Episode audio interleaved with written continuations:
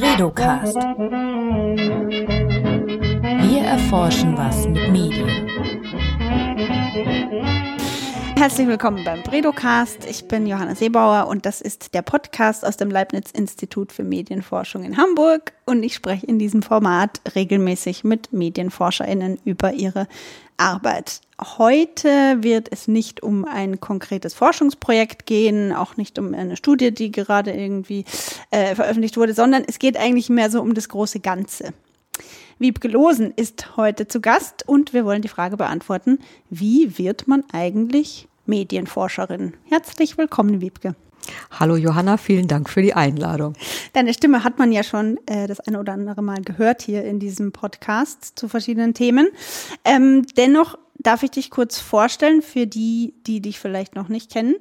Professor Dr. Wiebke Losen ist Senior Researcher hier bei uns am HBI und Professorin an der Universität Hamburg. Sie hat Kommunikationswissenschaft, Psychologie und Germanistik an der Uni Münster studiert, wo sie auch promoviert wurde. Ihre Habilitation äh, an der Uni Hamburg hat sich mit dem Thema Transformationen des Journalismus und der Journalismusforschung auseinandergesetzt. Und Journalismusforschung ist auch weiterhin ihr Steckenpferd. Ne? Mhm. Also aktuelle Forschungsschwerpunkte von dir sind ja Datenjournalismus. Journalismus, Publikumsbeziehung. Genau. Mhm. Ähm, ja, so viel zu deiner Biografie. Ich glaube, wir werden heute einiges noch davon äh, im Detail hören. Das mhm. ist ja nämlich heute das Thema. Also wie ist so der Werdegang einer Journalismusforscherin? Wie äh, funktioniert das überhaupt? Wie schlägt man einen Weg in, in die akademische Karriere ein? Und so weiter als ich dich gefragt habe, ob du hier mit mir diesen Podcast machen möchtest, äh, ob du mit mir darüber sprechen willst, wie man Medienforscherin wird, hast du geantwortet, ja gerne, aber bin ich denn Medienforscherin? Mhm. Was äh, bezeichnest du dich selbst nicht so? Bis, ist dir Journalismusforscherin lieber? Ja, also wenn äh, wir heißen ja Institut für Medienforschung so, und wenn ich von mir selber spreche, sage ich aber immer, ich mache Journalismusforschung. Ich, oder auch manchmal, ich bin Journalismusforscherin oder Kommunikationswissenschaftlerin. Medienforscherin sage ich eigentlich eher gar nicht. Das hat sicherlich auch was damit zu tun, dass wir in Deutschland, ja gut, ja, so eine Differenzierung immer noch haben zwischen Medienwissenschaft, die oft eher so aus dem geisteswissenschaftlichen Bereich kommt, und Kommunikationswissenschaft, die eher sozialwissenschaftlich orientiert ist, also jedenfalls traditionell. Die Grenzen haben verschwinden zunehmend, aber es ist immer noch eine Differenzierung, mit der gearbeitet wird. Und ähm, Medienforscherin klingt ja noch ein bisschen ja, weiß ich gar nicht. Ja, Forschung ist natürlich die Praxis der Wissenschaft, mhm. aber Wissenschaft ist, Wissenschaftlerin ist sozusagen der allgemeinere Begriff. Mir kommt es aber auch oft komisch vor zu sagen, ich mache Journalismusforschung oder ich bin Journalismusforscherin, weil ich, ich stelle mir immer so vor, wie fühlt sich eigentlich der Journalist, die Journalistin, wenn ich das so sage? Ähm, jetzt kommt da so eine Wissenschaftlerin und besucht, beobachtet so einen Berufsstand oder Berufsgruppe oder sowas. Ist schon ein bisschen, kommt mir manchmal noch dazu, ja. wenn du äh, Psychologie auch studiert hast, das wusste ich eigentlich gar ja. nicht, dass du auch Psychologin bist. In nee, das ist man dann ja nicht. Also ich habe ja noch zu alten Magisterzeiten studiert und dann ähm, hatte man zwei Nebenfächer. Und da habe ich mir Psychologie ausgesucht, weil ich mich schon immer irgendwie für solche Themen auch interessiert habe ich weiß nicht, wie das heute ist, aber damals war das Nebenfachstudium, das ist wirklich so ein sehr komprimiert. Da guckt man in alle möglichen Felder der Psychologie irgendwie rein, Wahrnehmungspsychologie, Entwicklungspsychologie, Sozialpsychologie, was weiß ich, und überall eigentlich eher so auf der Einführungsebene, dass man da die spannenden Sachen so lernt, die, die man sich dann da so vorstellt, landläufig, das kann ich eher nicht so sagen. Mhm. Ich fand es trotzdem, das, was ich mitbekommen habe, interessant und habe eigentlich immer gesagt, wenn ich nochmal Studium im Alter mache, dann gerne Psychologie oder Soziologie. Ah ja. Und hat mhm. dir das genutzt, so als Journalismusforscherin, die, dass du da so auch in die Psychologie ein bisschen reingeschnuppert hast? Nee, gar nicht.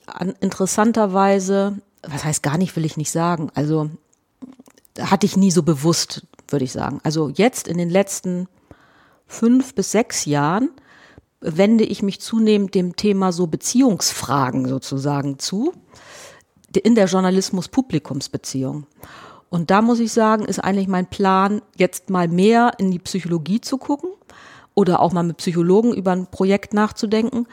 Denn ähm, die Beziehung zwischen Journalisten und ihrem Publikum ist ja viel enger geworden durch die verschiedenen Arten, wie die auch miteinander kommunizieren. Es gibt auch persönliche Begegnungen und so und die Be Befindlichkeiten, die da eine Rolle spielen in dieser Beziehung. Äh, da habe ich so den Eindruck, das würde durchaus Sinn machen, da auch mal mit psychologischem Besteck dran zu gehen, sozusagen. Ich habe so einen kleinen Vortrag ähm, mal produziert für die Tagung, die wir jetzt hier hatten. Man produziert ja heute gerne mal seine Vorträge dann als Video, mhm. weil die Konferenzen ja nicht mehr so in Präsenz stattfinden können. Und da habe ich tatsächlich das so gemacht, gesagt, ähm, habe, ja, guten Tag, mein Name ist Wiebke Losen und ich bin Beziehungstherapeutin.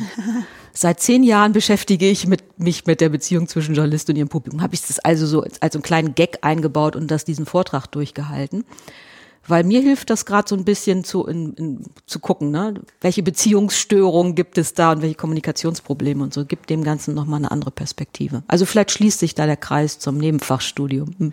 Das heißt, du hast ähm, an der Uni Münster hast du dich eingeschrieben, ähm, um mit dem Hauptfach Kommunikationswissenschaft. Mhm. Was war da so dein deine Idee, als du dich da eingeschrieben hast? Was hast du da schon einen Plan gehabt? Ah ja, irgendwann keine Ahnung. Bleibe ich in der Forschung und keine Ahnung. Ich habe ähm, ich habe verschiedene Sachen gemacht. Ich habe vorsorglich mal diesen Medizinertest gemacht, weil ich gedacht habe, vielleicht kommt es mir ja in den Kopf, dass ich Medizin studieren will und dann wäre es ja gut, diesen Test zu haben. Also habe ich diesen Test gemacht.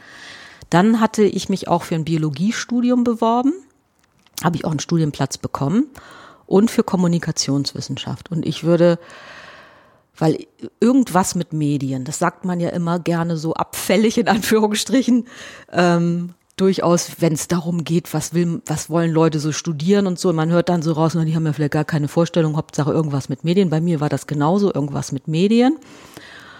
Und das hieß war ja. das damals auch schon so überrannt? Das kann ich gar nicht Wann war denn das überhaupt? Dürfen wir das sagen? Ja, ich habe 86, 86 habe ich angefangen zu studieren, 1986. Da habe ich ähm, vorher dann noch so ein, also wirklich super klassisch in einer Lokalredaktion ein Praktikum gemacht.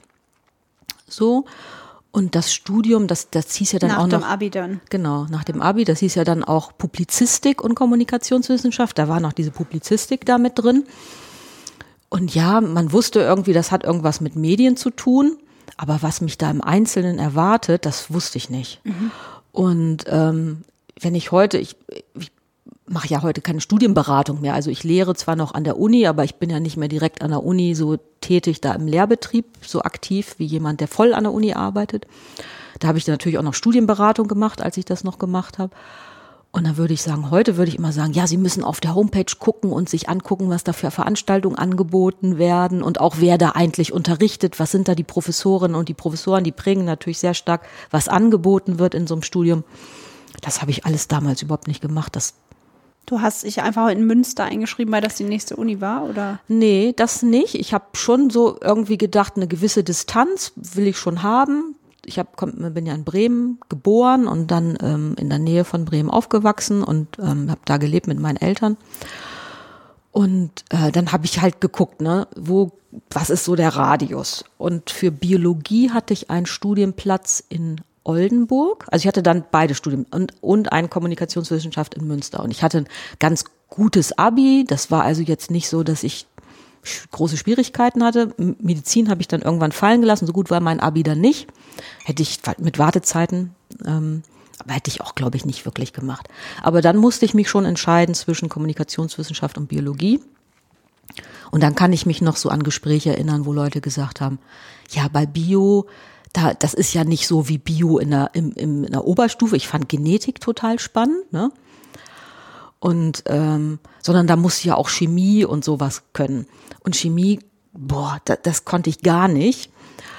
Und habe ich gehasst tatsächlich. Ähm, und dann habe ich gedacht, nee, vielleicht ist das doch nicht das Richtige für dich. Und das war wirklich dann relativ mehr so gefühlte Entscheidung dann. Mhm. Das heißt, die Abneigung gegenüber der Chemie mhm. hat dich zur Journalismusforscherin gemacht. Nee, dann habe ich ja erstmal Kommunikation, ja, wenn man so will, vielleicht. Das war ja. der entscheidende. Also Chemie sollte es dann, also Biologie dann doch vielleicht nicht, dann eher vielleicht das. Sonst wärst du vielleicht heute auf irgendwelchen biologischen Kongressen unterwegs. Ja, also vielleicht, ne? Also ich finde das, das auch immer ja noch faszinierend. Faszinierend, ja, ne? Was so aber mhm. Das Studium ist, ist sicherlich, ist natürlich nicht vergleichbar. Nee, ne? gar nicht. Ja. Interessant. Und wann? Also gut, dann hast du angefangen zu studieren Mhm. und aber du hast vorher gesagt, du hast auch äh, in der Praxis, also in, Journali in der journalistischen Praxis äh, gearbeitet. Nee. Hast gear- Also ich habe äh, nur dieses Praktikum, gemacht. vor dem Studium gemacht. Und war, wolltest du dann irgendwie auch mal quasi auf die andere Seite? Wolltest du in den Journalismus? War das jemals ein Wunsch von dir? Ich überlege jetzt gerade mal. Nee, also wirklich, das ist komisch, ne? Das ist ist ja bei vielen Leuten so, die Ja. was mit Medien machen. Genau, also ich hatte dann damals so, wie viele meiner Kommilitoninnen, muss man tatsächlich sagen, wir hatten so PR, ne, dass wir gedacht haben, so Public Relations, das ist doch schick. Wenn ich das heute überlege, das denke ich so, wie bin ich denn auf diese Idee gekommen? Aber das hat man irgendwie so verbunden mit, da ist man auf schicken Events und die Agenturen. die Agenturen, das ist irgendwie alles nett, ne? Das fand ich irgendwie damals theoretisch auch. Und da habe ich irgendwie gedacht, ja, vielleicht sowas. Und ich habe mir aber auch wirklich nicht viel Gedanken gemacht, muss man sagen. Also, und dann habe ich auch Praktikum im, in, in, in PR-Bereichen gemacht. noch was während man, des Studiums. Während des Studiums. Da musste man ja auch ein Praktikum machen. Ja. Und, aber Gott, nee. Also das, den Impuls hatte ich tatsächlich nicht. Also eher, dass ich so heute, wo ich heute so denke, wo ich viel andere Sachen geschrieben habe und viel über Journalismus weiß oder und auch so, dass ich so denke, okay, jetzt kann ich mir vielleicht mal vor oder stelle ich mir öfter mal vor, dass ich auch mal freiere Texte schreibe, die jetzt nicht so wissenschaftlich sind. Also nur in wissenschaftlichen Outlets oder so schreiben, aber früher gar nicht. Das wünschst du dir jetzt. Da, das überlege ich jetzt eher mal. Ne? Ja. Aber ich bin auch nie jemand gewesen, bis heute nicht, der wahnsinnig leicht schreibt. Insofern, weiß ich nicht, und, und auch nicht so gut unter Zeitdruck. Ähm, jetzt wie das, gut, im Journalismus gibt's ja auch sehr unterschiedliche Produktionsroutinen und Rhythmen, aber dass man dann so wenig Zeit hat, wie ich mir das damals dann so vorgestellt habe, auch gar nicht so bewusst gedacht. Also das, ich versuche das jetzt ja zu rationalisieren, weil du mich fragst. Ich glaube, ich habe mir damals nicht so viel Gedanken drüber gemacht. Ich habe da so meine Sachen studiert. Vor, vor Ja. dich hin studiert. Und gab es irgendeinen Moment, also du, wir haben jetzt schon quasi ähm, festgestellt, dass die Abneigung gegenüber der Chemie dann entschieden hat darüber, dass du Kommunikationswissenschaft studierst und nicht Chemie. Äh, Gab's- Biologie, genau. Äh, genau, nicht Biologie. Gab es dann so einen Moment während des Studiums, an dem du beschlossen hast, jetzt ich bleibe an der Uni, ich mache eine akademische Karriere? Kann man das irgendwie so festnageln oder? Also zwischendurch gab es irgendwie noch mal, dass ich gedacht habe, ähm, da habe ich noch mal ein paar Semester BWL studiert. Ach was. Ähm, aber auch da habe ich jetzt nicht großartig was gemacht. Ich weiß nicht, ich muss jetzt mal überlegen, was hatte ich denn da für einen Rappel? Da habe ich irgendwie gedacht, das ist mir jetzt zu langweilig, muss auch noch mal irgendwo anders reingucken und was machen. Wie ich da auf BWL gekommen bin, weiß ich jetzt auch gar nicht mehr. Und da erinnere ich mich noch, Naja, dass ich dann so, hast du eine Idee?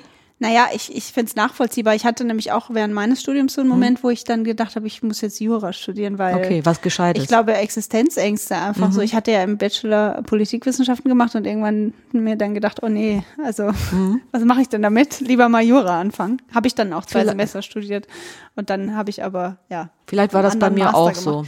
Ja. Und dann, erinnert- woran ich mich noch erinnere, dann saß ich in so einer riesen Buchführungsvorlesung und der Professor sagte dann immer so, also da saßen, weiß ich, ein paar hundert Leute, der Buchungsfreund da hinten im gelben Pullover, ne? Wie würde man dieses oder jenes buchen? Und dann habe ich gedacht, und die Buchungsfreundin in der grünen Bluse. Gedacht, wo bin ich denn hier gelandet? Ne? Das ist so gar nicht meins gewesen. Oh Gott. Vielleicht habe ich auch gedacht, dass ich eigentlich Volkswirtschaft machen wollte und Ja. bin dann in BWL gelandet, weil ich das gar nicht unterschieden habe damals, kann ich mir auch vorstellen. Also so gesehen würde ich ja Volkswirtschaft noch interessanter finden heutzutage. Aber so war das halt. Also ja, das war mal so ein Anflug. Und Wissenschaft, wann ist Wissenschaft auf den? Also in Münster war das damals so, das war nicht nur da, aber da sah, konnte man theoretisch direkt promovieren.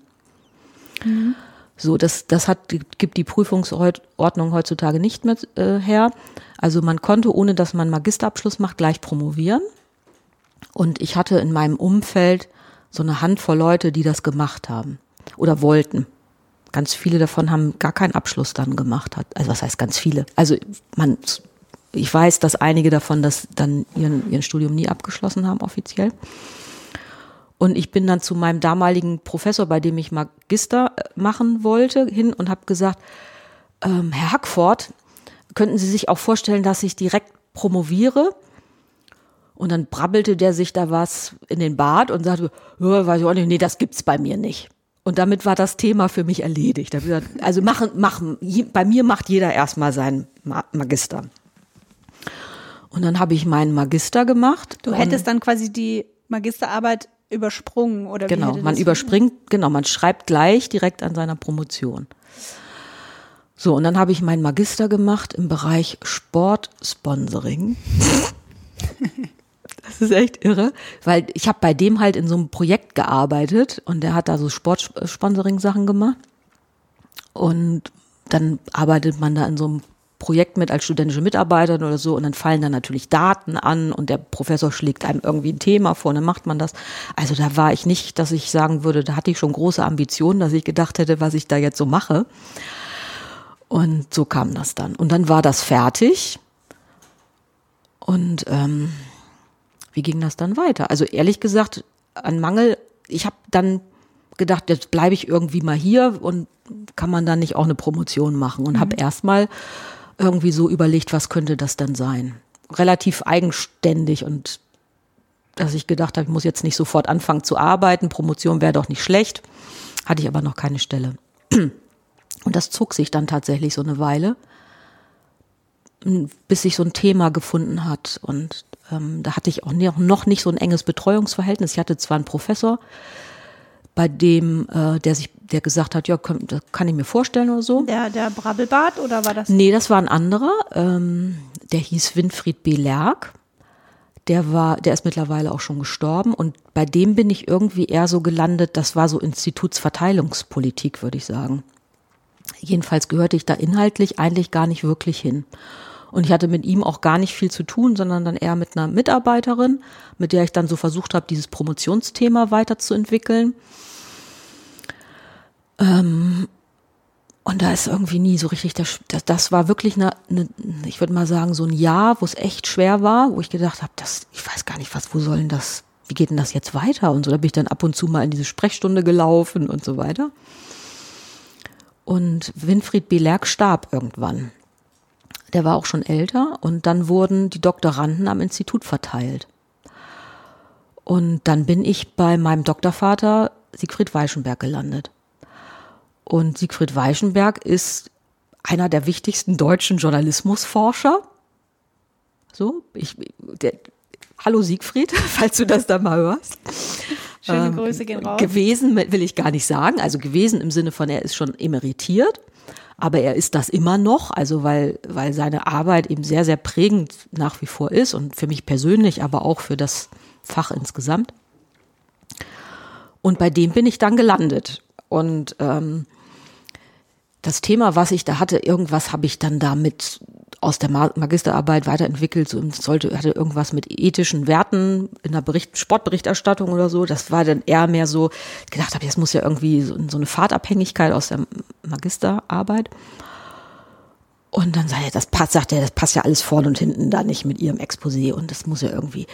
So, und dann habe ich viel mit Siegfried gesprochen, aber auch mit Marianne Ravenstein, die da Mitarbeiterin war, akademische Rätin. Und wir haben dann, dann wurde das, dieses Thema, äh, haben wir dann gemeinsam ähm, hin zu Nachrichtenwertforschung, also Na Nachrichtenfaktoren der Sportberichterstattung. Nachrichtenwertforschung ist so ein ganz etabliertes Feld in der, im, in der Kommunikationswissenschaft. Welche Kriterien weisen eigentlich Nachrichten auf und so weiter. Hatte bis dato aber noch niemand für Sportberichterstattung gemacht. Das war mein Promotionsthema. Und das ähm, habe ich dann, dann, als es klar war, dass das ist jetzt ein Thema, mit dem man auch arbeiten kann, habe ich das dann auch ganz gut. Dann war das dein Ding plötzlich. Das war dann mein. Davor wusste, also so wie ich davor das meanderte das total das rum. ist dir eher mehr so passiert, ne? Ja. Mhm. Ja. Meinst du, das ist so ein typischer Weg von äh, Leuten, die in der Wissenschaft arbeiten, dass das eher so, dass es denen passiert? Das, Und dass das sie sich das- vermag ich nicht so richtig zu sagen. Also heute Aber sind, wenn du so in deinem Umfeld guckst oder so. Nee, also schwierig, ne? Also ähm, heute sind die Wissenschaftskarrieren verlaufen heute ganz anders, ne? Also heute wird in graduierten Kollegs promoviert und ähm, also nicht nur, aber zunehmend. Also dieses ganze ähm, Mentoring und Förderprogramme, die sind viel, viel stärker. Das gab, mag es zu meiner Zeit auch schon gegeben haben an anderen Instituten, dass es vielleicht formalisierter war oder so. In Münster war das jedenfalls nicht so. Und ähm, also es war eine andere Art der wissenschaftlichen Sozialisation. Also ich hatte viel, der, der, das Positive ist, dass ich viel meine Ruhe hatte, meine Sachen zu entwickeln und zu machen und zu tun. Der Nachteil ist vielleicht gewesen, dass das ähm, eben nicht an allen Stellen so strukturiert war und deswegen vielleicht auch länger gedauert hat. Dazu hat das hat deine Promotion länger gedauert, als eine Promotion heute dauert? Ich glaube schon, wobei ich Schwierigkeiten hätte zu sagen. Also als ich würde sagen, wenn als ich das Thema dann richtig klar hatte, hat es ungefähr drei Jahre gedauert. Das jetzt nicht ja, so normal. Heute wird ja auch kumulativ ähm, promoviert. Das geht aber auch nicht viel schneller. Also kumulativ heißt ja dann mit einzelnen Schriften und nicht mit so einem Buch. Und im Nachhinein würde ich sagen, ich, wenn ich jetzt auch so gucke, was wird heute alles so gemacht und was macht man so und was würde man auch, wie berät man Leute, war ich echt ziemlich naiv. So. Und ähm, hinzu kommt, dass in Münster, als ich da studiert habe, war Münster sehr stark systemtheoretisch geprägt. Also es gibt ja so theoretische Hochburgen an verschiedenen Universitäten und so und und ähm, Siegfried Weichenberg steht auch dafür, dass er so Konstruktivismus, Systemtheorie in die Journalismusforschung gebracht hat. Und ähm, woran ich mich erinnere, und das ist vielleicht, da kann man sagen, das war eine richtige wissenschaftliche Sozialis Sozialisation in theoretisch-inhaltlicher Hinsicht weniger in diesem, wie mache ich das dann alles, ähm, dass wir wirklich, wir hatten Kolloquien, in denen wir da diskutiert haben, bis zum geht nicht mehr. Und ich war von Leuten umgeben, die das schon viel länger machten, also anderen Doktoranden, die diese ganze Literatur schon gelesen hatten und so weiter. Und das war sozusagen klar, ich muss mir das jetzt drauf schaffen. So, weil das gehört jetzt zu diesem, zu dieser Promotion und zu diesem, zu dieser Sozialisation in diesem Arbeitsumfeld dazu. Und das war eine, das war durchaus eine ziemliche Herausforderung. Und ich habe, ich würde sagen, ich habe richtig studiert in dieser Zeit. Also das heißt im Sinne von, wie man sich das so vorstellt, am Schreibtisch sitzen und lesen. Da bin ich ja nicht auf Konferenzen gefahren oder ich habe nicht ähm, irgendwie anderen, auf, also Vorträge gehalten oder so. Ich habe richtig studiert. So, und ähm, das ist meine, das ist meine prägendste wissenschaftliche Sozialis Sozialisation, würde ich sagen. Und all die Sachen, die danach kommen, die auch so wichtig sind für eine Karriere auch, dass man in, in den, seine Netzwerke pflegt, dass man die richtigen Leute dann an verschiedenen Stellen kennt oder so, das kam bei mir viel, viel später. Und das meinst du, ist heute, wenn jemand promoviert, das passiert schon früher? Ja, ich ja. glaube, das, also das beobachte ich ja auch, das passiert schon früher, weil diese Themen auch viel früher auf der Agenda sind. Ne? Also, ja. Was finde ich auch auffällt, ist, dass du hast ja von deinen äh, Studienanfängen bis zur Promotion an einer Uni verbracht und, und wenn man sich heute so die Biografien mhm. von jungen Wissenschaftlern anguckt, die sind schon in der ganzen Welt gewesen mhm. glaube ja. ich, müssen das auch müssen sein, das auch. Um, um irgendwie ja. konkurrenzfähig zu sein, Absolut. falls es das gibt. Und ähm, ist das eine Entwicklung, die du begrüßt? Also ich muss sagen, ähm, da habe ich mir auch schon Gedanken drüber gemacht, weil ich bin relativ spät auf den internationalen Floor, wie man so schön sagt, gegangen. Ähm, das hätte ich ja auch schon mal während des Studiums machen können, theoretisch oder sowas. Ähm, war das damals das, schon so üblich? Also, haben das also das war nicht so üblich wie heute. In, in, in meinem Umfeld auch nicht so sehr. Also in München vielleicht am Institut vielleicht schon üb deut deutlich üb üblicher oder auch wenn man bei Wolfgang Donsbach studiert hatte, der sich eben schon sehr früh in der ICA, also in der so internationalen Fachvereinigung organisiert hat, da war das viel, viel üblicher. Ähm, das wusste ich aber alles irgendwie gar nicht so richtig äh, damals. Wie gesagt, das kam dieser Metablick da drauf, der kam später. Und es gibt sicherlich auch, muss ich sagen, eine private Erklärung. Ich war, ähm, ich hatte damals einen Freund, mit dem war ich sieben Jahre lang zusammen. Und ich hatte gar nicht, habe gedacht, da bleibt man irgendwie so da. Ne? Das war irgendwie so, da war ich echt ganz schön spießig, so im Rückblick betrachtet. Und ähm, da habe ich habe das halt so gemacht, ne? Und klar gab es da mal Leute, die irgendwie gesagt, ich gehe jetzt mal ein Semester da und dahin. Das hat mich aber gar nicht großartig gezogen. Damals ist heute ganz anders. Also heute habe ich eher so das Reisegehen für mich entdeckt. Aber damals war das so. Ich weiß es nicht. Äh, warum? Also das Private mag ein Grund gewesen sein. Vielleicht auch dieses, ich war wirklich absorbiert mit diesen Inhalten.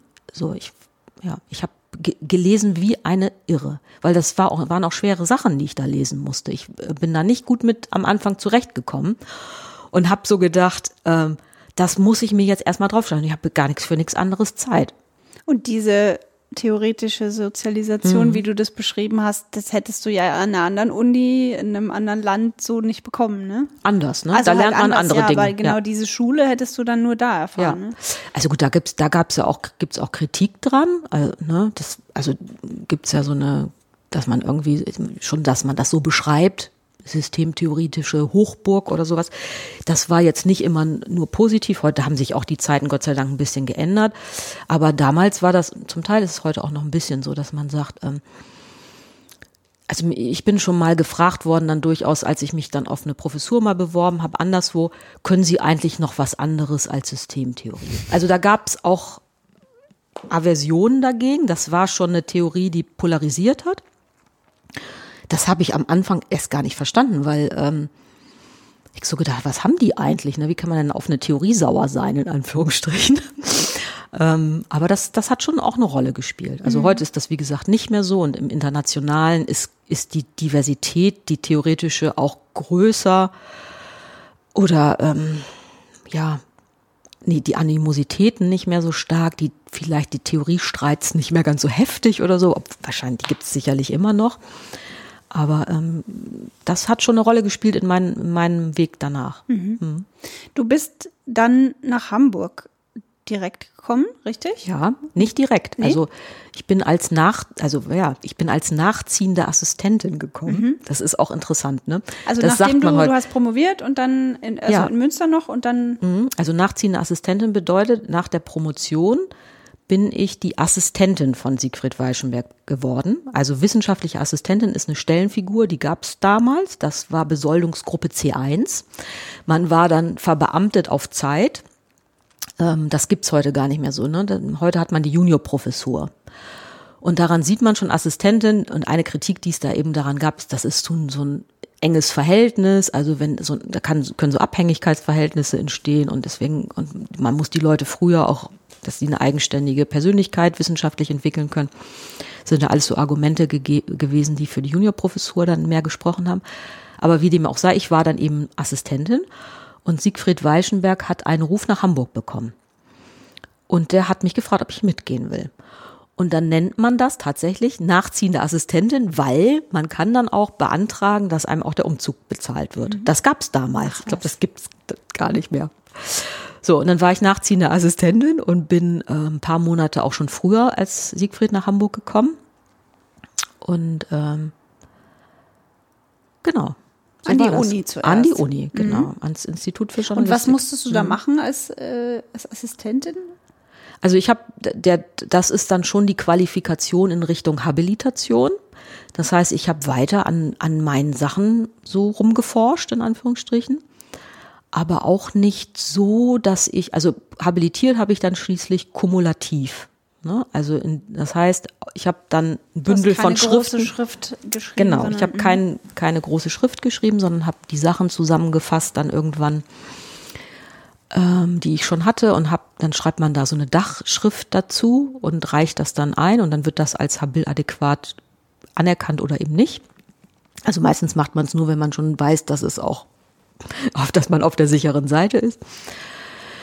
Ähm, und das eigentlich auch eher, wo, da habe ich auch eine Zeit lang rumgekrebst, so dass ich nichts. Das war vielleicht so eine ähnliche, vergleichbare Phase wie in der Promotion, dass ich nicht so richtig wusste, wo will ich denn damit jetzt eigentlich hin? So wie soll ich da weitermachen? Mhm.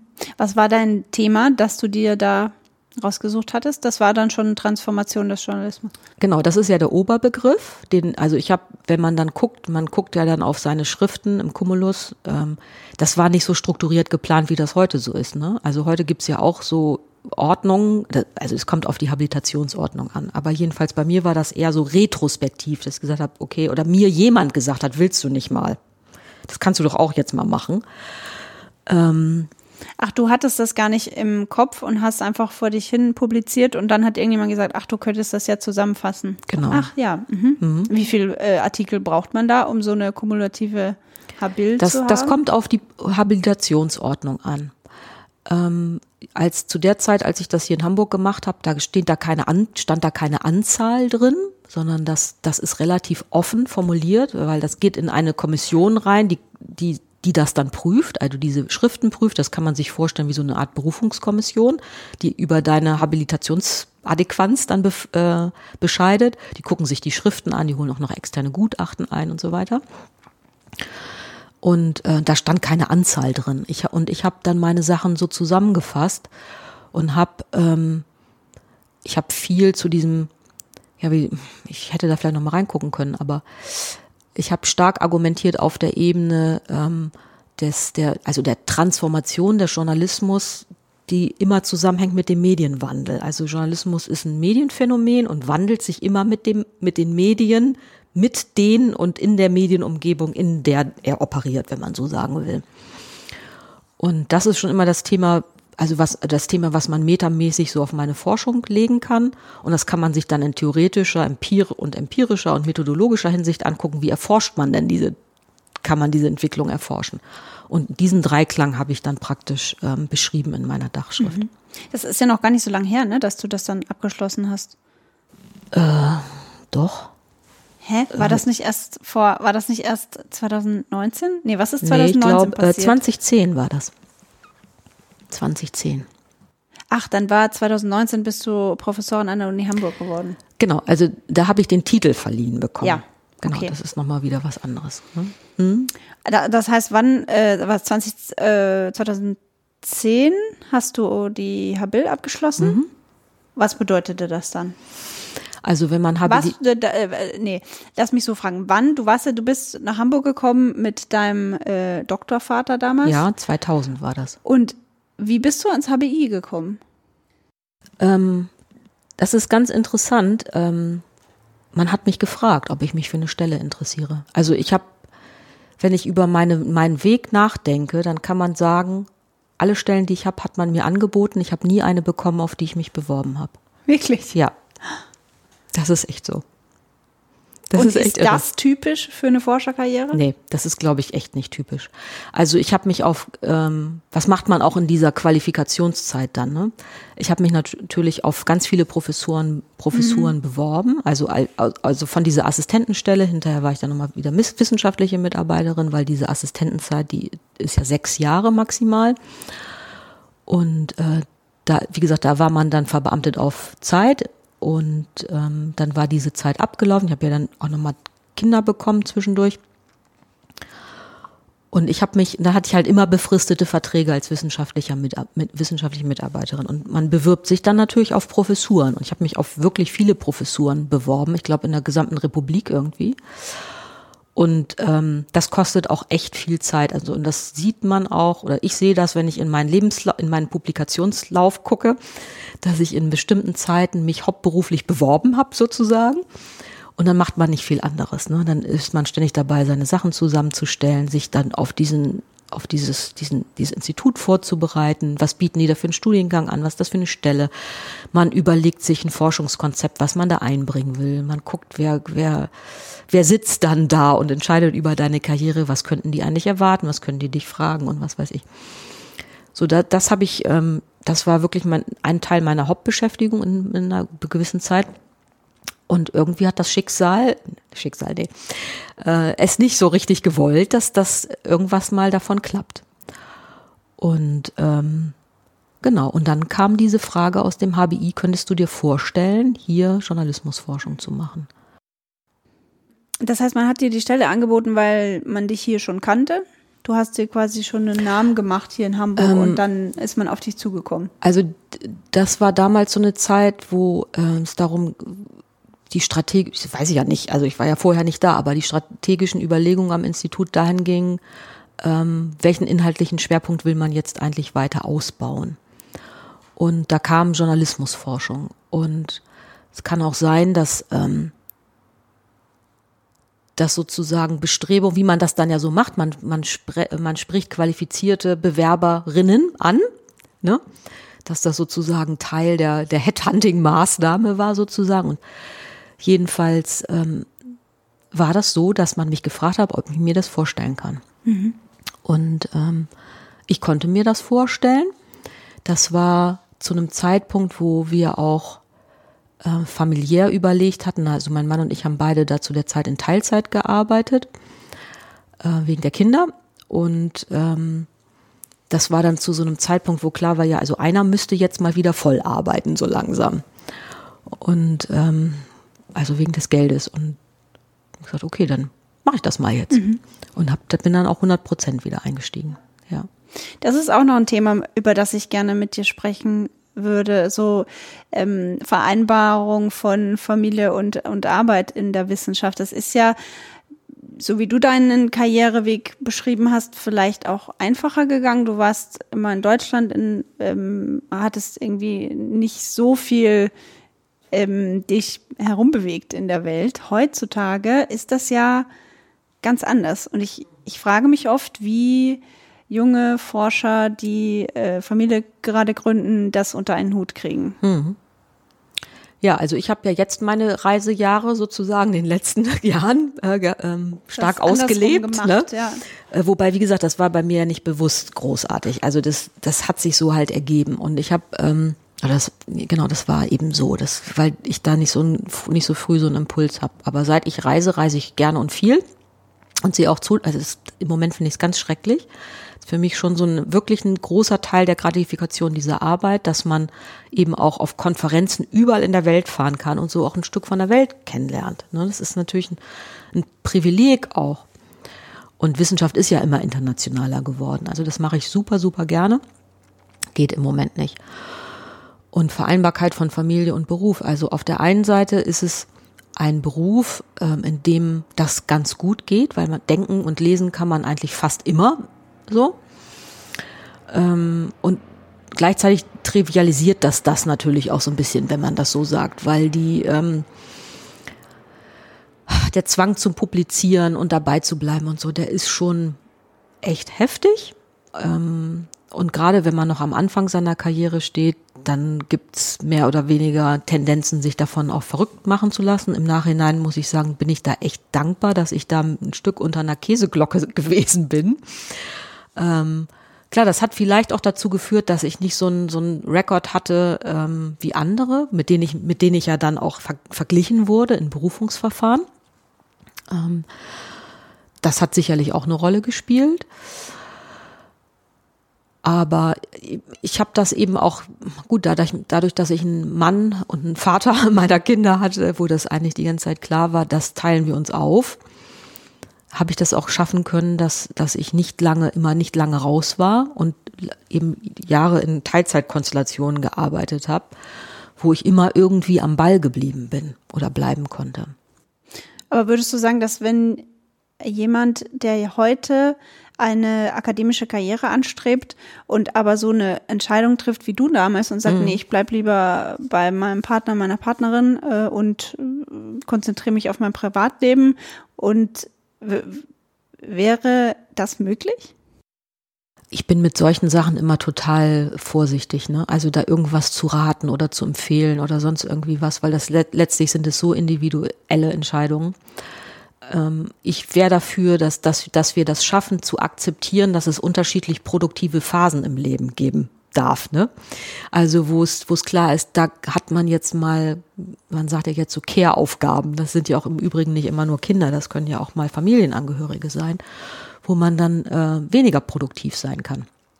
So, und dass, dass ich das ruhig abwechseln kann. Also ich, und es ist ja auch so ein Mythos, der mit Wissenschaft, ähnlich wie mit Kunst, oft verbunden wird, wo es heißt, also das kann man entweder nur ganz oder gar nicht machen und man, man muss brennen dafür. Und wenn man halt sehr stark brennt, brennt man eben vielleicht auch mal aus.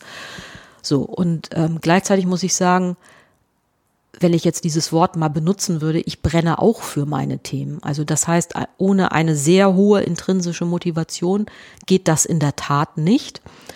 Ähm, dann weil man muss sich ja ständig weiterentwickeln. Also man muss Offenheit sich bewahren können. Es ist kein Routinejob. Und ich würde sagen, es ist vielleicht gar nicht so sehr Wissenschaft versus irgendwas anderes, sondern die Frage ist eigentlich eher, welchen Stellen, also was ist Arbeit für mich im Leben und wie will ich die ausgestalten? Und bin ich eigentlich eher so, dass ich sage, ähm, für mich ist das okay, wenn, wenn ich mich damit so und so viele Stunden beschäftige und dann wechsle ich zu was anderem. Ne? Oder geht's mir eher um Geld verdienen, ähm, damit ich finanziell unabhängig bin und dafür mir ein teures Hobby leisten kann oder so. Das heißt, die Sachen hängen ja zusammen.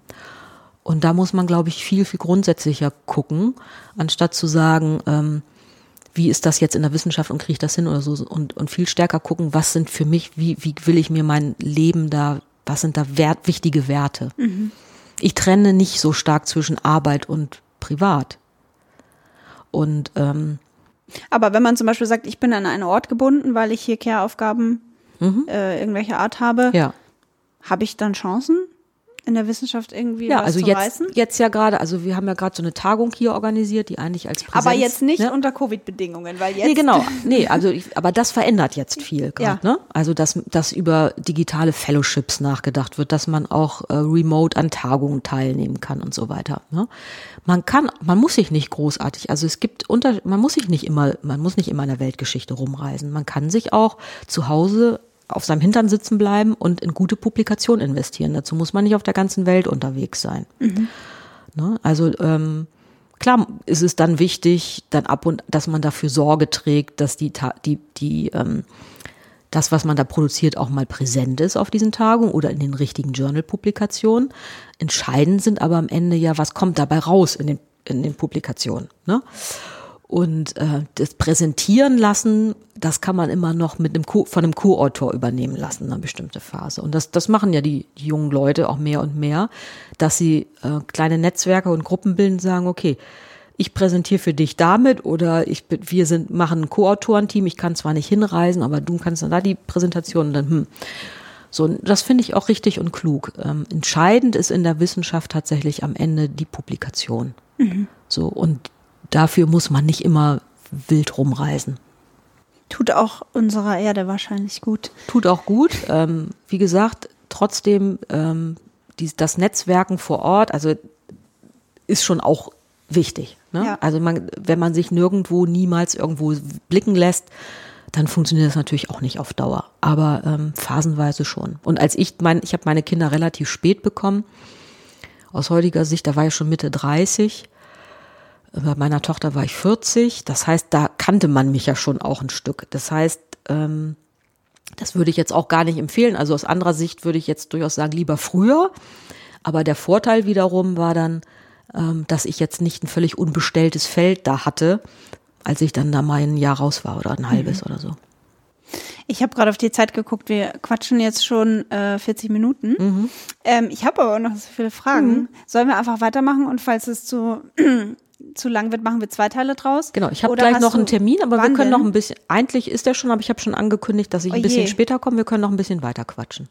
Es ist nämlich so, also ähm, uns hören ja auch viele zu, die jetzt sich gerade noch im Studium befinden und deswegen dachte ich, wäre es vielleicht ganz klug, äh, so ein bisschen darüber zu reden, was du äh, angehenden Forscherinnen und Forschern jetzt noch empfiehlst. Außerdem haben wir tatsächlich über Twitter einige Fragen bekommen. Ich habe nämlich einen Aufruf gemacht vor ein paar Tagen und habe gefragt, was ich denn nicht vergessen darf, die Frau Losen zu fragen. Und da sind tatsächlich einige Fragen reingekommen, die möchte ich auch noch unterbringen. Ja. Ähm, das heißt, wir, äh, wir gucken jetzt einfach mal, wie weit wir kommen. Gut, also was jetzt so angehende Studierende, äh, angehende ForscherInnen betrifft, ähm, es ist ja so zum Beispiel im Sport oder in der Kunst sagt man ja auch oft, ähm, äh, 20 Prozent ist Talent und 80 Prozent ist harte Arbeit. Wie würdest du das sagen? Ist das für einen Forscher, eine Forscherin? Was ist, was ist denn das, das äh, Stückchen Talent, das es braucht? Was, was braucht, was muss man quasi mitbringen, um in diesem Beruf irgendwie aufzublühen? Also in der, die, die, ich sag mal, die Entwicklung hin zur empirischen Journalismusforschung, wie wir das heute nennen, also dass man das eben auch die Arbeitsbedingungen erforscht und nicht irgendwie nur von Talent redet, äh, die ist eben sehr stark dadurch geprägt, dass man am Anfang eben auch sehr gesagt hat, ähm, naja, das, da gehört ja auch ein gewisses Talent dazu und so, ne, zum Journalismusberuf. Also insofern bin ich, bin ich da diejenige, die, da bin ich, denke ich schon mal erstmal, okay, mit, geh mir weg mit Talent in Anführungsstrichen. Natürlich gibt's sowas, ne, mit, mit, dass man sagen würde, okay, da hat man, hat jemand eher eine Affinität zum Schreiben oder der tut sich da leichter oder sowas. Aber ähm, das, das würde ich für Wissenschaft gar nicht sagen. Die ist so vielfältig in Bezug auf die Themen, die es da zu bearbeiten gibt und auch die Arbeitsweisen, wie, wie man das machen kann. Es gibt schon natürlich eine Entwicklung hin zur Projektierung der Wissenschaft, also dass man mehr in Projekten arbeitet und auch in Teams und so weiter. Und der einsame Forscher am Schreibtisch immer weniger wird, aber den gibt's auch noch. Ich würde eher von der inhaltlichen Sache kommen. Also man braucht was haben, was man, man muss was haben, was man wirklich wissen will, was einen wirklich interessiert. Und ähm, wo man ja hin will, wie es dann immer so schön heißt, ja so eine Art Flow, ja, dass man denkt, man vergisst da jetzt die Zeit. Das habe ich auch nicht immer, ähm, denn vieles dieser Arbeit, die ich die ich also mittlerweile machen muss, ist, hat ja auch was mit Mitarbeit. Also man hat Gespräche mit Mitarbeitern, man schreibt Projektanträge, man muss, muss Dinge organisieren. Also auch Wissenschaft muss ja verwaltet werden. Das ist ja nicht immer alles dieses kreative, ich denke vor mich hin und so weiter. Ähm, aber man muss etwas haben, was, was, was man wirklich wissen will mhm. und wo man sich über die Jahre ähm, für begeistern kann. Und das ist bei mir nun Journalismus geworden. Aus, das hätte, hätte theoretisch auch sicherlich was anderes werden können. Und was bei mir das so ist, ist eben, was mich daran so fasziniert, ist dieser Zusammenhang zwischen Medienwandel, Journalismuswandel und Gesellschaftswandel. Also weil man am, wie ich immer so, also Journalismus alle Themen der, der Gesellschaft beobachtet, abstrakt formuliert. Deswegen kommt da irgendwie auch alles vor. Und man hat ständig was Neues zu tun. Ne? Also durch den enormen Medienwandel ändern sich immer wieder die Arbeitsweisen. Jetzt hast du vorhin Datenjournalismus erwähnt. Also das ist ja eine, eine, jetzt auch nicht mehr so eine rasend neue Entwicklung. Aber äh, ich, für mich ist das immer so, dass ich denke, so bei Journalismus kann man wie durch so ein Brennglas alles Mögliche sehen, was gerade an Wandel in so einer Gesellschaft stattfindet. Das ist halt meine Perspektive, die ich da so dran lege. Und das, die Faszination dafür, die hat mich nie verlassen tatsächlich. Und rätst du, du arbeitest ja auch viel mit Studierenden, rätst du äh, deinen Studierenden in die Forschung zu gehen? Heute noch? Also ich habe ja nicht in dem Sinne so eng Studierende, weil ich nicht so eine enge Beziehung habe, weil ich nicht wie ein echter Professor in Anführungsstrichen an der Uni, ähm, weiß ich viel, ganz viel lehre, sondern ich, also ich lehre auch und daraus ergeben sich dann auch Beziehungen manchmal, weil Leute hier als studentische Mitarbeiter an oder in, innen anfangen oder bei mir natürlich auch Examen machen. Und ganz viele wollen ja nicht in die Wissenschaft und ab und zu wollen mal welche in die Wissenschaft. Und dann spreche ich natürlich auch mit denen über die Vorstellung. Und ich muss sagen, die Leute sind so super gut informiert, die sind im All, also wenn die anfangen, sich darüber nachzudenken, dann, dann stellen die schon viel spezifischer Fragen. Da komme ich mir im Allgemeinen eher dumm vor. Weil wenn ich jetzt mal beschreibe, wie ich dahin gekommen bin, wo ich hingekommen bin, das kann man ja nicht als Blaupause nehmen. Dann denke ich dann eigentlich immer eher, erklär du mir mal, wie das heute geht. Also äh, insofern ist das, ist das schwierig. Also äh, da sind andere Leute wirklich dann oftmals bessere Ansprechpartner, die einen höheren Durchsatz an Nachwuchs haben, in Anführungsstrichen, wenn man das mal so formulieren will. Ähm, ich bin, glaube ich, immer eine ganz gute Gesprächspartnerin, so die Themen dazwischen auch zu sehen. Ne? Also, weil klar, das, dieses, wie mache ich, wie netzwerke ich richtig, also dieses ganze Handwerk, was einem dann so empfohlen wird und was man auch in Kursen lernen kann, also dieses instrumentelle Wissen, das können einem ja viele erzählen. Ähm, aber wonach oft eher der, die Nachfrage ist, so erlebe ich das jedenfalls, sind die Themen dazwischen eigentlich. Ist es dann auch erlaubt, wenn das, wenn, wie ist es denn, wenn man mal einen Hänger hat? Oder muss das immer alles so zielgerade sein oder so. Ne? Und wenn man sich dann anguckt, so weiß ich, so Megakarrieren anguckt, dann ist das für Leute auch oft damit verbunden, dass sie denken, das so bin ich aber gar nicht oder da komme ich ja nie hin oder so. Und Wissenschaft ist ist ja nicht nur die die Leuchttürme oder die die Megastars oder sowas, die weiß ich was alle zwei Jahre drei Bücher schreiben oder sowas und die dann rauf und runter auch in den Medien sind, also die Popstars der Wissenschaft, jenseits dessen gibt es eben ganz viel auch sehr gutes, solides wissenschaftliches Handwerk, was ein super Job sein kann. Ne? Und das ist so ein bisschen der, oft eine Schwierigkeit bei Leuten, dass sie so denken, wenn ich, wenn ich das nicht schaffe Entweder wie XY, mhm. dann muss ich ja gar nicht erst anfangen, so ungefähr. Und weil einfach mal ein solider Durchschnittswissenschaftler werden. Gibt, das was. kann man auch genau. Das, das die Schwierigkeit ist halt, dass ähm, ja, dass eigentlich alles immer auf eine Professur hinlaufen muss. Weil es kaum andere Stellenfiguren gibt, auf denen man unbefristet sitzen kann. Gut, es gibt so Lecturer-Geschichten und so oder sowas wie ich habe, ne, so eine Senior Researcher Stelle jetzt hier unbefristet. Diesen unbefristeten Tra Vertrag habe ich übrigens erst seit ich sieben oder 48 bin, also wirklich richtig spät hatte ich meinen ersten unbefristeten Vertrag Das sind auch Stellen, die gibt's eigentlich ja nicht. Also einem Leibniz-Institut für Medienforschung eine unbefristete Stelle als Senior Researcher. Gut, nun haben wir hier ein paar, aber das ist nicht wirklich ein Stellenformat, auf das Leute hinarbeiten können, in Anführungsstrichen, sondern die müssen dann schon gucken, okay, dann ist Professur das Ziel und das ist schon ganz schön hart, ja. Mhm. Aber da, also wenn du das jetzt so beschreibst, dann ist so Vereinbarkeit mit Familie und Beruf, finde ich schon, also es ist in anderen Branchen einfacher. Würdest du das nicht auch so sehen? Das ist schwierig. Ne? Ich habe natürlich nicht so exklusive Erfahrungen in anderen Branchen wie meine eigenen und was ich dann hier so aus dem Bereich höre. Jeder hat ihre Herausforderungen. Ähm, ich würde immer noch, was für mich immer noch und immer wieder für Wissenschaft spricht, ist nach wie vor die Freiheit. Ja. Ne? Ähm, in der sogenannten freien Wirtschaft, die, die sogenannte freie Wirtschaft ist viel weniger frei als wir ähm, in, der, in der Wissenschaft, ähm, die wir ja mit öffentlichen Geldern finanziert sind und auch dann eben mit, mit so besoldet sind. Das heißt, man verzichtet auf der einen Seite auf Geld, was man sicherlich in der sogenannten freien Wirtschaft mehr verdienen könnte, wenn man den, das Glück hat, eine gute Position zu haben. Aber man hat weniger Freiheit. Mhm. Und, äh, und das, das Schönste an diesem Job ist, dass man die Probleme, die man lösen will, sich selbst suchen kann. Ich habe jetzt noch eine Frage an dich und dann würde ich sagen, gehen wir zu den Twitter-Fragen über. Mhm. Und zwar, wäre deine Karriere anders verlaufen, wenn du ein Mann wärst? Schwierig, ne? Habe ich mich so nie gefragt. Ähm, was man ja weiß, ist, dass man selber als Frau einen blinden Fleck hat, weil man, im, weil man schon weiß, um diese strukturellen Probleme weiß, aber immer denkt, es ist mir ja nicht passiert. Oder mir passiert das nicht, habe ich ja gar nicht gemerkt. So, also mit Sicherheit wäre die anders verlaufen, das kann man ja klar sagen, so. Ähm, wie das dann genau der Fall gewesen wäre, ist wiederum eine andere Frage. Ne? Also das hängt ja da, davon ab. Also ich bin so ein Typ, gewesen, also bin ich immer noch. Ich gehe mit dem, was ich so weiß, oder wenn ich da, ich muss dann ganz sicher sein, bevor ich damit an die, an die Front gehe. Und man sagt ja eher, dass er eher eine männliche Eigenschaft sei.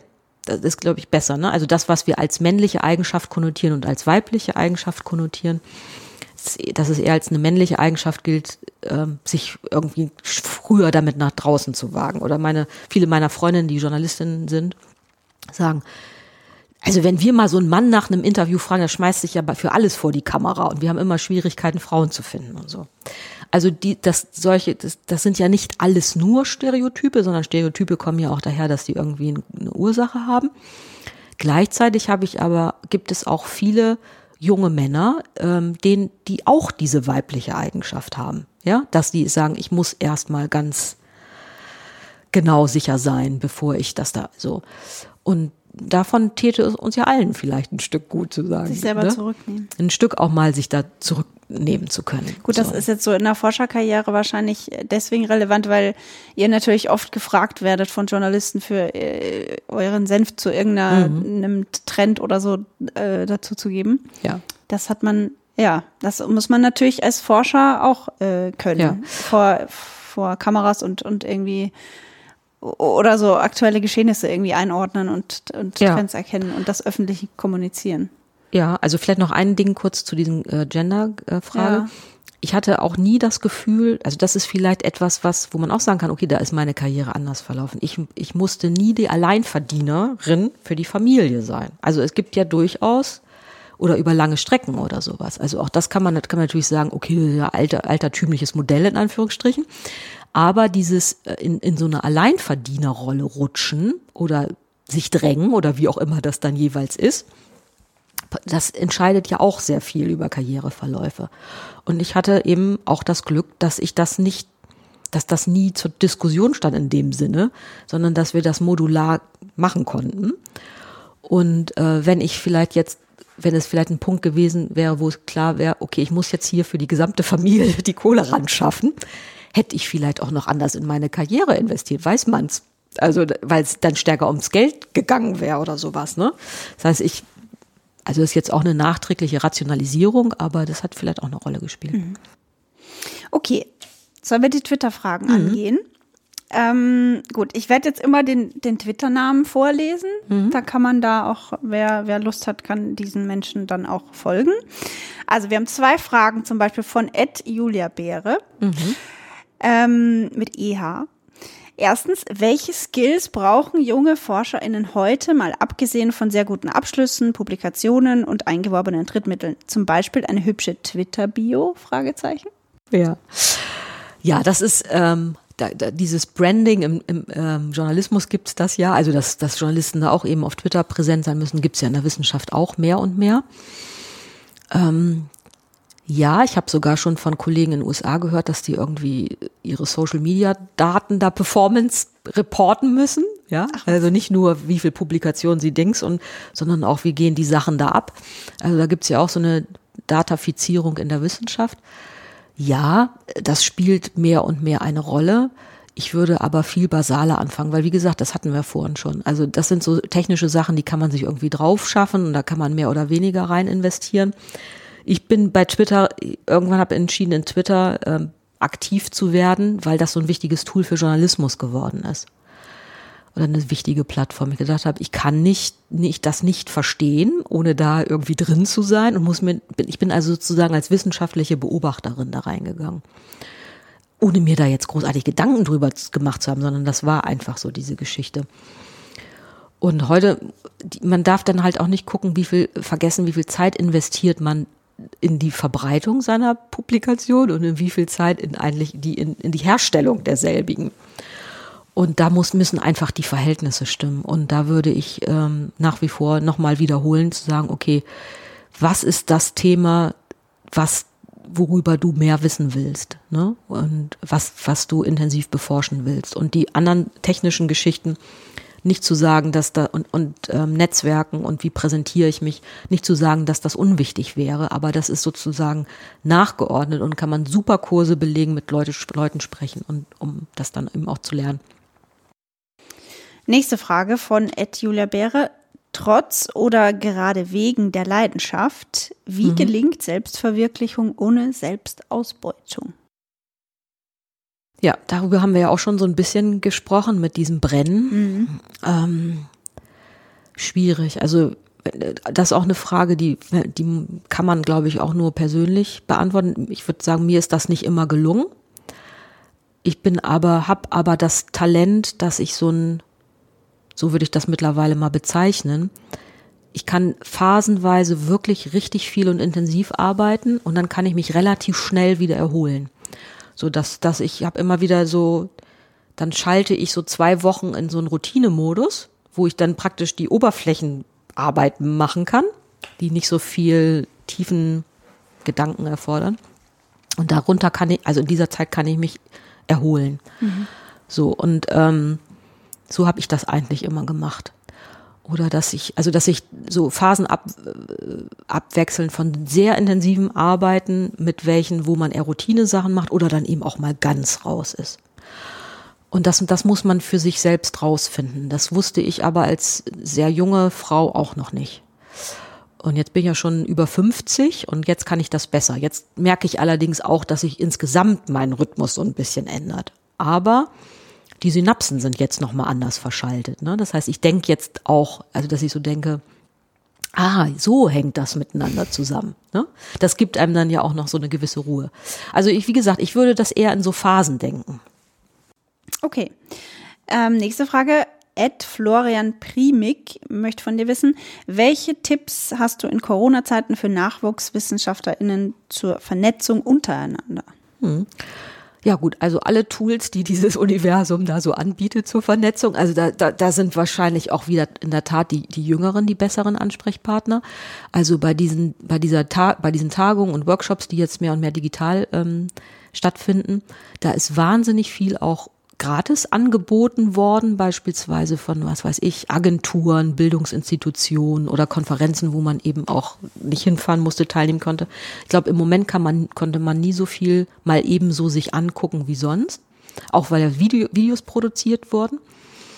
Ähm, in Nachwuchsnetzwerke eintreten ist, denke ich, auch noch ein wichtiger Punkt. Also in der Journalismusforschung gibt's ähm, auch ein Nachwuchsnetzwerk, was sich ähm, eben speziell mit diesen Fragen beschäftigt. Mhm. Und die gibt es eigentlich in allen Disziplinen zu allen Spezialthemen. Und da würde ich mich frühzeitig einbringen und engagieren. Ich stelle mir das schwierig vor, dass ähm, jetzt, wo keine Konferenzen stattfinden, ähm, dass man dann wirklich ins Gespräch mit den Leuten kommt, weil ich kann mir vorstellen, ich war noch nie auf einer wissenschaftlichen Konferenz, mhm. aber ich stelle mir vor, dass dass da viel dann auch zwischen den Vorträgen passiert ja. und äh, irgendwie auf den Fluren und, und auf, dem, auf der Party hinterher. Genau. Wie, das fällt ja jetzt alles weg eigentlich. Das meiste, also sehr, sehr viel fällt davon weg. Und was, was ich auch immer wieder höre jetzt im Kollegenkreis ist so, ja, also die Routinesachen funktionieren gut, aber da, wo man dann eben mal über neue Sachen nachdenken will, also alles, was so mit kreativer Entwicklung ist, ja nicht nur in der Wissenschaft, so auch im Journalismus. Mhm. Also, oder in anderen Bereichen, wo es um kreative Geschichten geht, die brauchen Kopräsenz. Ne? Also vielleicht wird sich da auch das wandeln oder an, andere Leute empfinden das anders. Aber da gehe ich natürlich auch immer noch sehr daran, wie ist das denn eigentlich sonst so? Und es gibt einfach natürlich auch Leute, mit denen man gerne zusammenarbeiten möchte und nicht immer nur die auf dem Bildschirm sehen. Also es entwickeln sich ja auch akademische Freundschaften und sowas. Oder auch Freundschaften, Freundschaften, wenn man so viel in so einem Bereich arbeitet. Und ähm, das ist einfach nicht schön, dass man sich dann nicht sehen kann. Ja. Nächste Frage kommt von Ed Sven Gesser. Sterben Professuren für Journalismusforschung aus? Ja, also den kenne ich natürlich. Da hast du auch auf Twitter drauf geantwortet, ne? Was habe ich denn du geschrieben? Du hast geschrieben, ich habe ja schon mal keine Zwinker-Smiley. Ja, genau. Ja, genau. Also das ist ja jemand, der, der diese Frage stellt aus, von, aus dem System selbst sozusagen. Und die ist ja nicht ganz unberechtigt. Also ähm, ja, mehr und mehr schon Professuren sind, gibt es, also in, an, an, Fachhochschulen gibt es viele, wo es eben auch in Richtung praktische Ausbildung geht, aber die Forschung dann nicht so einen hohen Stellenwert hat. Nicht zu sagen, dass da keine Forschung stattfindet, aber es ist ähm, in der Lehre oft praktischer ausge oder ist es praktischer ausgerichtet. Und ähm, die Idee, hochschulgebundene Journalismusforschung zu machen, eben an Universitäten, äh, ist ja eine, die in den 70er Jahren aufgekommen ist, wo Siegfried Weichenberg auch ganz maßgeblich dran beteiligt war. Es gesagt mir, okay, so sieht universitäre Journalismusforschung aus und ähm, da hat sich eben in, in den Jahrzehnten viel, viel gewandelt. Das hat natürlich auch was mit den strukturellen Problemen des Journalismus zu tun, dass mancherorts dann eher PR dann gemacht wird oder Medienmanagement oder andere Sachen und so weiter. Und ähm, Journalismusforschung im Sinne von, dass es auch wirklich als ein, Forschungsgebiet, ein Forschungsgebiet ist und jetzt nicht der praktischen Ausbildung äh, dient, wenn man das dann immer so trennscharf machen will, ähm, das ist schon weniger geworden in, in dem Sinne. Ne? Dass mhm. Stellen dann schon in andere Richtung gewidmet werden. Aber es gibt jetzt mehr und mehr in diesem Bereich Digital Journalism und ähm, also Digitalität im Journalismus, wo man jetzt sehen kann, ähm, ah, jetzt haben doch die Leute verstanden, da passiert immer noch nach wie vor sehr viel. Mhm. Mhm. Gut, nächste Frage kommt von äh, Ed Tim Bukowski.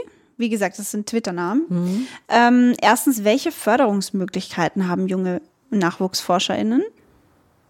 Viele und vielfältig. Also wenn es ums Promovieren geht, ist dann immer natürlich eine sehr entscheidende Frage, promoviert man auf einer Stelle oder macht man das so frei, frei floatend im Universum? Also das ist, ich sage mal jetzt gefühlt immer weniger geworden, weil sich auch die Promotionsausbildung so professionalisiert hat in den letzten Jahren. Also hat man eine Stelle, auf der man auch, ähm, von der man leben kann und kann seine Promotionsver äh, Promotion verfolgen, Stipendien, alle Möglichkeiten gibt es natürlich dann auch noch. Ja.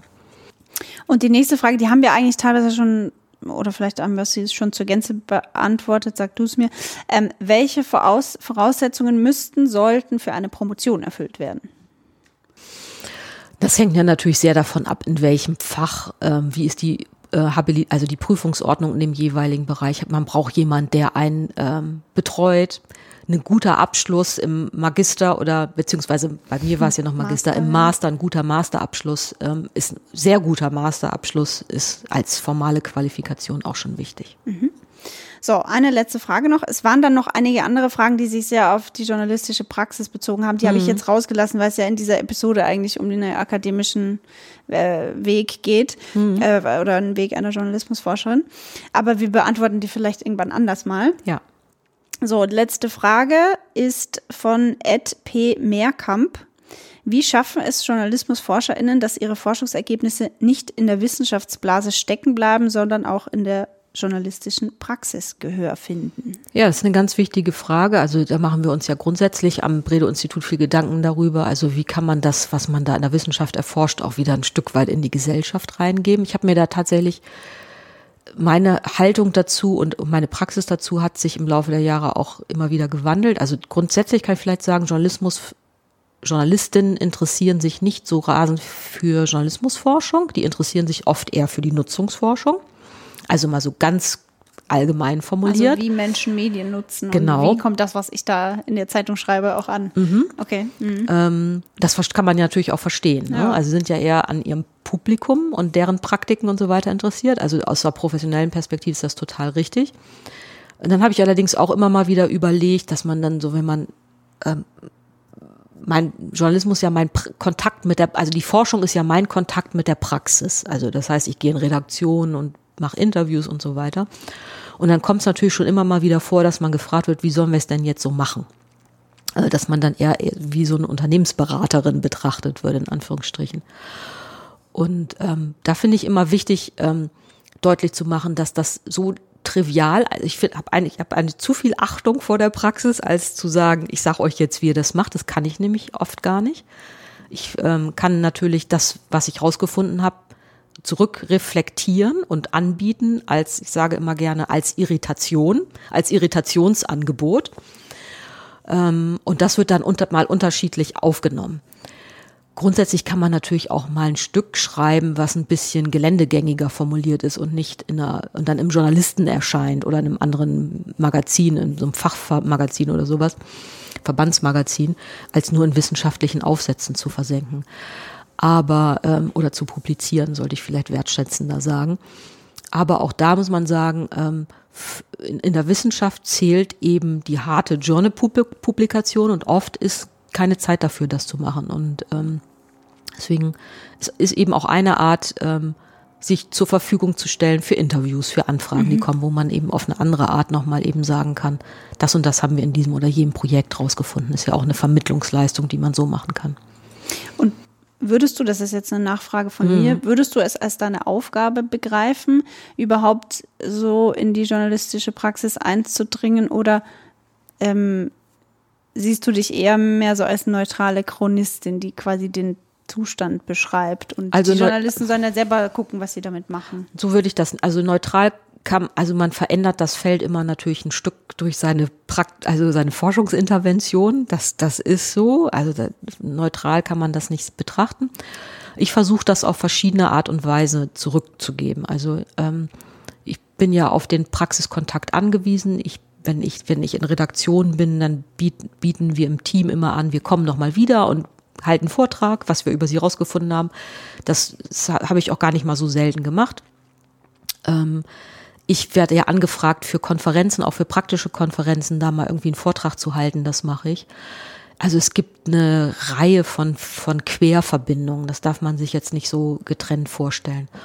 Und jemand, der mit so einer Haltung, so ich fliege rein, ich fliege raus, ähm, reinkommen würde, so kann man auch keine nachhaltigen Kontakte in die Praxis aufbauen. Das, das geht gar nicht, sondern das ist ja, ähm, das sollte ja von einer gegenseitigen Wertschätzung ge geprägt sein. Und das versuche ich eigentlich. Ich hoffe, dass mir das auch im Allgemeinen gelingt. Aber da ich das jetzt ja schon eine ganze, ganze Weile mache und ähm, immer auch mit ehrlichem und offenem Interesse hingehe. Und ich, ich würde würd mir wünschen, dass das auch ein Stück rüberkommt und nicht so ge gedacht ist wie, ähm, jetzt erzählen Sie mal, was Sie da machen und dann bin ich wieder weg, so ungefähr.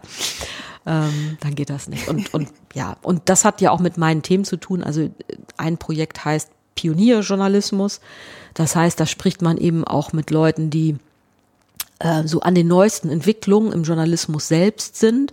Und das sind ganz oft auch Leute, die ähm, sich auch für Wissenschaft interessieren. Also die fragen dann auch mal zurück oder sagen, was weiß ich, da hat mich dann auch schon mal jemand gefragt, kannst du mal das Vorwort für das neue Buch schreiben? So. Das heißt, also was dieser Mensch dann publiziert hat. Ähm, das heißt, da gibt's Querverbindungen, ne? Ähm, und die sind, die interessieren sich dann noch stärker auch noch oder besonders stark dann für die Befunde, die dann hinterher rauskommen. Und dann baut man schon Kontakte auf, die zum Teil über Jahre tragen. Hm. So, ich würde vorschlagen, wir beenden den Podcast an dieser Stelle. Wir haben ja jetzt ganz schön viel Zeit auch mit diesem Thema verbracht. Es hat großen Spaß gemacht. Ich, ich äh, rede immer sehr, sehr gern mit dir. Vielen Dank. Und ähm, ja, sollte es noch irgendwie Fragen von, äh, vom Publikum geben, könnt ihr die gerne schreiben an podcast.leibniz-hbi.de.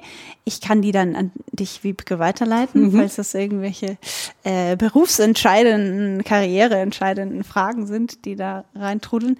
Ähm, ja, herzlichen Dank. Ich bedanke mich auch. Für mich war das auch ähm, sehr schön, über dieses Thema mal auf eine andere Art und Weise, nicht so projektzentriert zu reden. Ja. Das auch mal so zu reflektieren, deine eigene Biografie. Ja, ja, da, ja das war jetzt ein schöner Einblick in äh, eine, eine Forschung, Forscherkarriere. Man muss ja vielleicht sagen, das ist, es gibt viele, äh, das war, war jetzt eine Biografie und es ja. gibt derer viele. Ähm, nur weil deine jetzt so ausgesehen hat, heißt das nicht, dass irgendwie ein angehender Forscher, eine angehende Forscherin, die uns jetzt zuhören, dass die das jetzt genauso machen müssen. Geht ja auch gar Keinesfalls. nicht. Haben, haben, wir, haben wir ja festgestellt, das sieht ja jetzt alles ganz anders aus. Herzlichen Dank und äh, ich hoffe, ja, wir, wir hören uns bald wieder mhm. im Podcast. Tschüss. Tschüss. Bredocast. Wir erforschen was mit Medien.